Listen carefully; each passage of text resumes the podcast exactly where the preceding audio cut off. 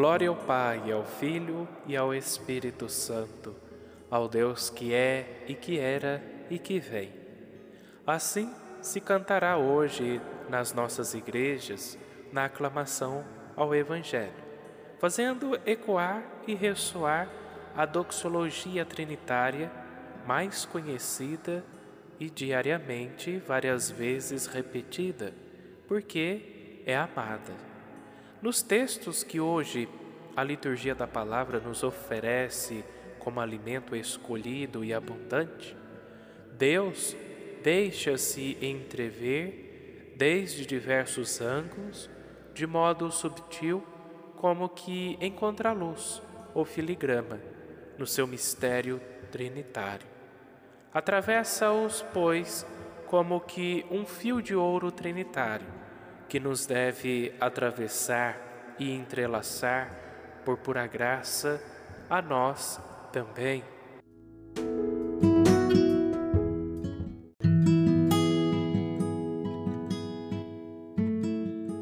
Escuta esta passagem do Evangelho de Jesus Cristo, segundo João, capítulo 16, versículos de 12 ao 15. Naquele tempo, disse Jesus a seus discípulos: Tenho ainda muitas coisas a dizer-vos, mas não sois capazes de as compreender agora. Quando, porém, vier o Espírito da Verdade, ele vos conduzirá à plena verdade, pois ele não falará por si mesmo, mas dirá tudo o que tiver ouvido, e até as coisas futuras vos anunciará. Ele me glorificará, porque receberá do que é meu e vô-lo anunciará. Tudo que o Pai possui é meu.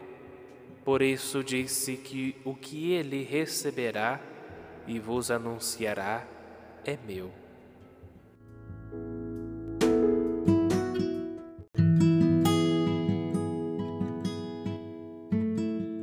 Olá, meu querido irmão, minha querida irmã, salve Maria.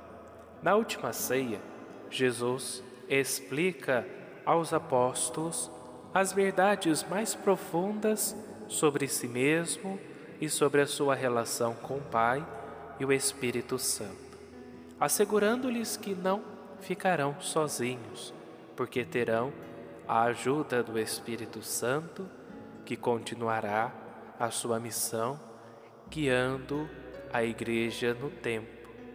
Os apóstolos foram testemunhas da pregação e dos atos de Jesus, bem como da sua relação filial com Deus, a quem ele sempre chama Pai, chegando às vezes a usar a forma infantil de Abba, Papai. Agora, ele lhes fala da ajuda que o Espírito Santo lhes dará. Receberá o que é meu e vô-lo anunciará. A ação do Espírito sobre a Igreja não consiste em suscitar ou ensinar coisas diferentes das manifestadas por Jesus de Nazaré, pois a verdade não muda com o tempo.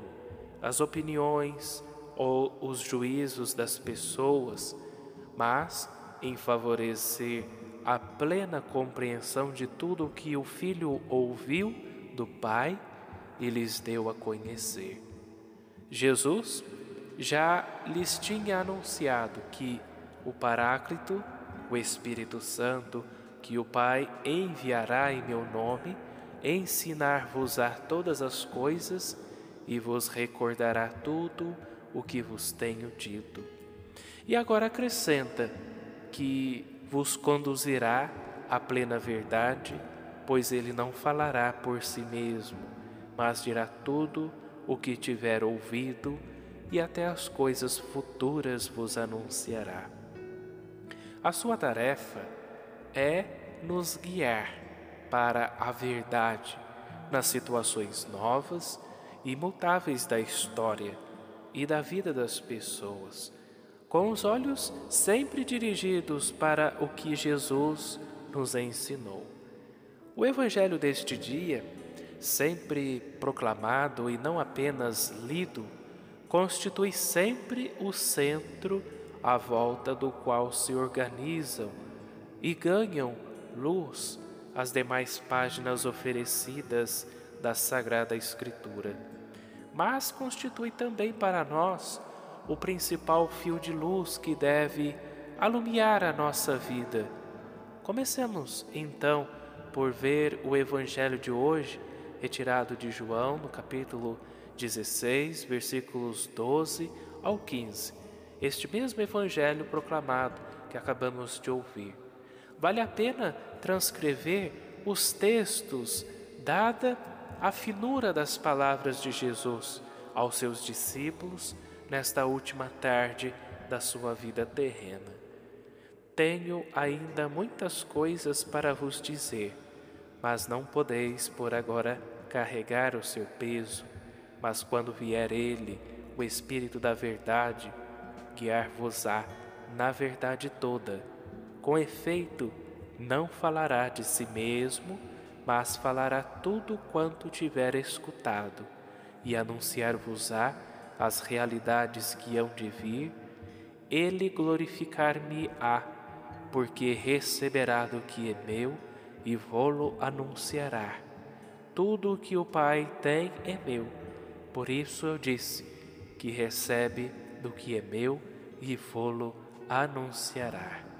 Meus irmãos e minhas irmãs, trata-se da quinta vez nos evangelhos de João que Jesus fala da vinda do Espírito Santo.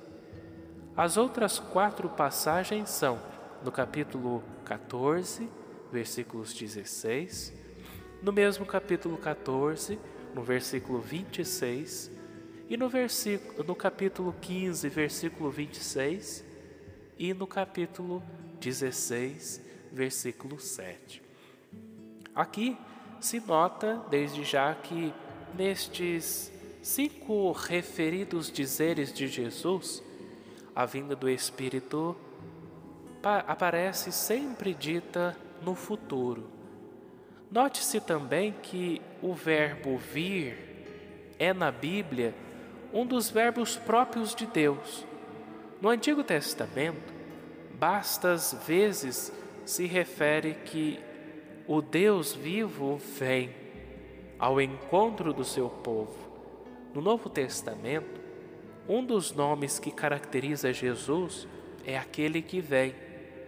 O nosso texto e os demais falam do Espírito que virá, com liberdade soberana, divina, pessoal, Deus de Deus. Note-se ainda que Jesus fala do Espírito, topneuma, neutro em grego, com o pronome masculino, equinos, para indicar que se trata de uma pessoa, não de uma coisa, ou de uma força, ou de uma ideia que requeriria o pronome na forma neutra. É dito Espírito da Verdade. Aqui se entenda da verdade de Deus aos homens dada e que é também o caminho e a vida. E portanto, meus irmãos, o próprio Jesus, com toda a sua vinda e vida, e com a sua palavra que o comunica, o Espírito está, portanto, particularmente vinculado a Jesus, pessoa divina a pessoa divina. E a sua ação consiste em guiar, isto é, conduzir ao longo do íngreme caminho até a meta, que é a verdade toda. Portanto, conduzir a Cristo na sua totalidade. A revelação dos discípulos na história com Jesus e a sua adesão então a Jesus é ainda parcial. Se revela ainda que o Espírito vem de maneira autônoma, soberana, divina, mas não fala verbo de revelação. A partir de si mesmo, é autônomo em operar divinamente, mas não é autônomo quanto aos conteúdos da sua operação, tal como Jesus, Deus, também o Espírito, Deus, é obediente em vista da verdade toda, que é uma pessoa falada. Por assim dizer, meus irmãos, pelo Pai, que é o Verbo, que o Espírito Santo escuta do Pai, divino, indizível, eterno, diálogo tripolar, interpessoal, interrecíproco, interinfinito. E assim, o Espírito fala apenas quanto escuta. Em suma, aquele que escuta fala a nós, Jesus Cristo, o Verbo de Deus, a verdade. Por isso, receberá do que é meu e vô-lo anunciará. Diz Jesus, o Filho, mas o que é do Filho é também do Pai. Então, o Espírito receberá o que é do Filho e, portanto, também do Pai. E é isso, e só isso que anunciará. Entre o Pai e o Filho tudo é comum: a vida, a divindade, a glória. Três termos preciosos, ou melhor, três termos precisos e preciosos para indicar exatamente o Espírito Santo, que é vida, a divindade, a glória que une consubstancialmente o Pai e o Filho, sendo o Espírito Santo a divina comunhão entre os três, o único Deus. A mais, anunciará as realidades que hão de vir. Ora, meus irmãos, quem determina e anuncia o futuro é só Deus. Não há ídolo que saiba anunciar o futuro. Só o Deus vivo anuncia antes de acontecer e explica-o depois de acontecido. Veja-se esta polêmica, sobretudo no chamado segundo Isaías. Em concreto, no Isaías capítulo 41, versículos 21, 23 e no Isaías capítulo 44, versículo 7 e Isaías capítulo 45, versículos de 21. E por fim, no Isaías capítulo 46, versículo 10. Espírito Santo, Deus que anuncia e explica. A partir de agora, os discípulos não esperam novidades os esterismos de revelações, aparições e visão, visões que agitam hoje tantos pobres iludidos, privados de verdadeiros conteúdos cristãos e bíblicos e da tradição, são uma verdadeira blasfêmia contra o Espírito Santo. Por isso, o Papa Emérito Bento XVI na sua exortação apostólica Verbum Domini, no número 14, nos lembrou as palavras de São João da Cruz, que escreveu na sua subida ao Monte Carmelo, no livro 2, trecho 22, que ao dar-nos como nos deu o seu Filho, que é a sua palavra, e não tem outra, Deus disse-nos tudo ao mesmo tempo e de uma só vez nesta palavra única. E já nada mais tem para dizer, porque o que antes disse parcialmente pelos profetas, revelou totalmente, dando-nos o todo, que é o seu Filho. E por isso, quem agora quisesse consultar a Deus ou pedir-lhe alguma visão ou revelação, não só cometeria um disparate, mas faria agravo a Deus, por não pôr os olhos totalmente em Cristo e buscar fora dele outra realidade ou novidade.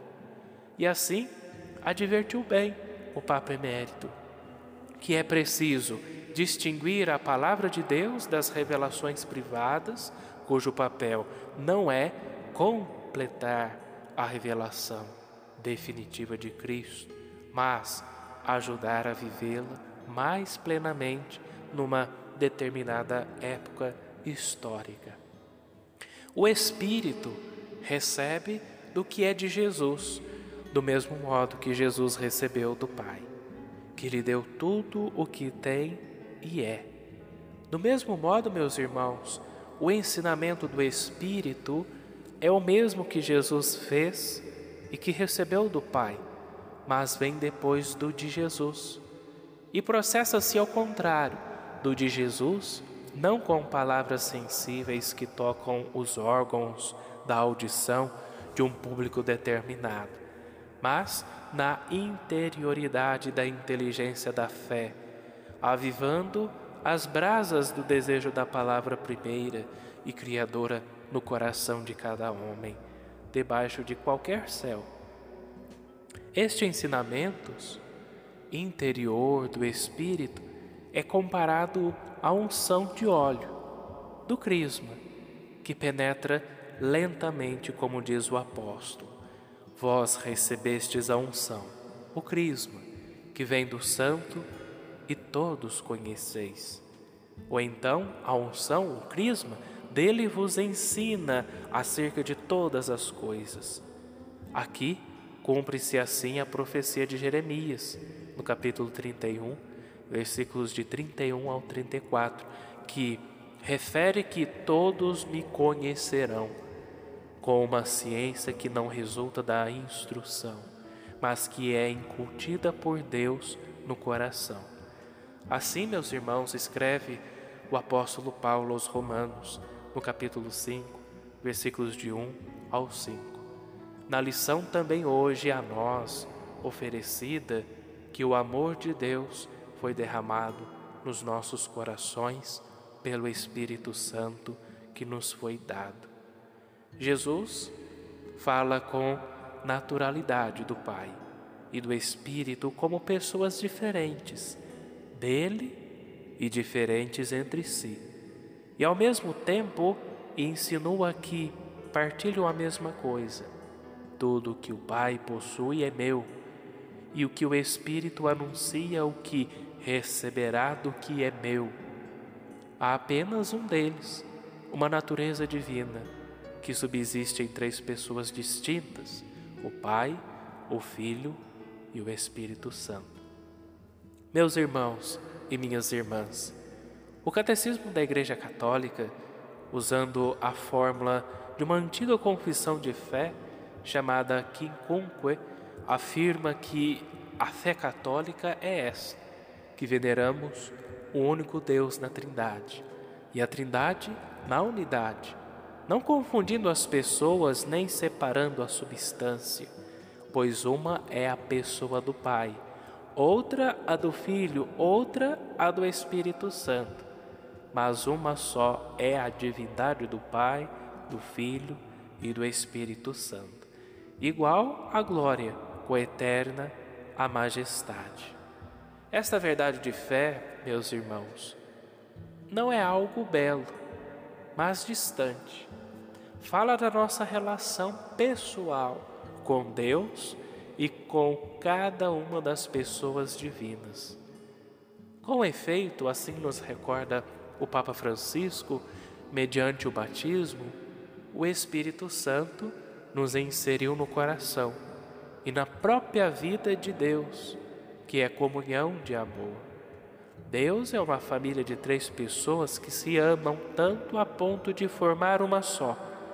Esta família divina não está fechada em si mesma, mas está aberta, se comunica na criação e na história e entrou no mundo dos homens para chamar todos a fazer parte dele. O horizonte trinitário de comunhão nos envolve todos e nos estimula a viver no amor e na partilha fraterna, na certeza de que onde há amor, há Deus. Meus irmãos e minhas irmãs, fomos criados à imagem e semelhança de Deus. Portanto, Faz parte da nossa natureza promover a unidade e o amor recíproco com o Senhor e com os outros, na grande família do mundo e da Igreja, nas relações sociais e familiares, na amizade no ambiente de trabalho. Por isso, esta festa da Santíssima Trindade nos convida a comprometer-nos nos acontecimentos diários para ser fermento de comunhão, de consolação e de misericórdia. É difícil nós compreendermos todo esse mistério da nossa fé, o mistério da Santíssima Trindade, mas que nós possamos imundar o nosso coração por esse mistério e glorificar o Pai, o Filho e o Espírito Santo. Essas pessoas que também fomos batizados em nome dela e que assim também somos abençoados e somos conduzidos à nossa vida.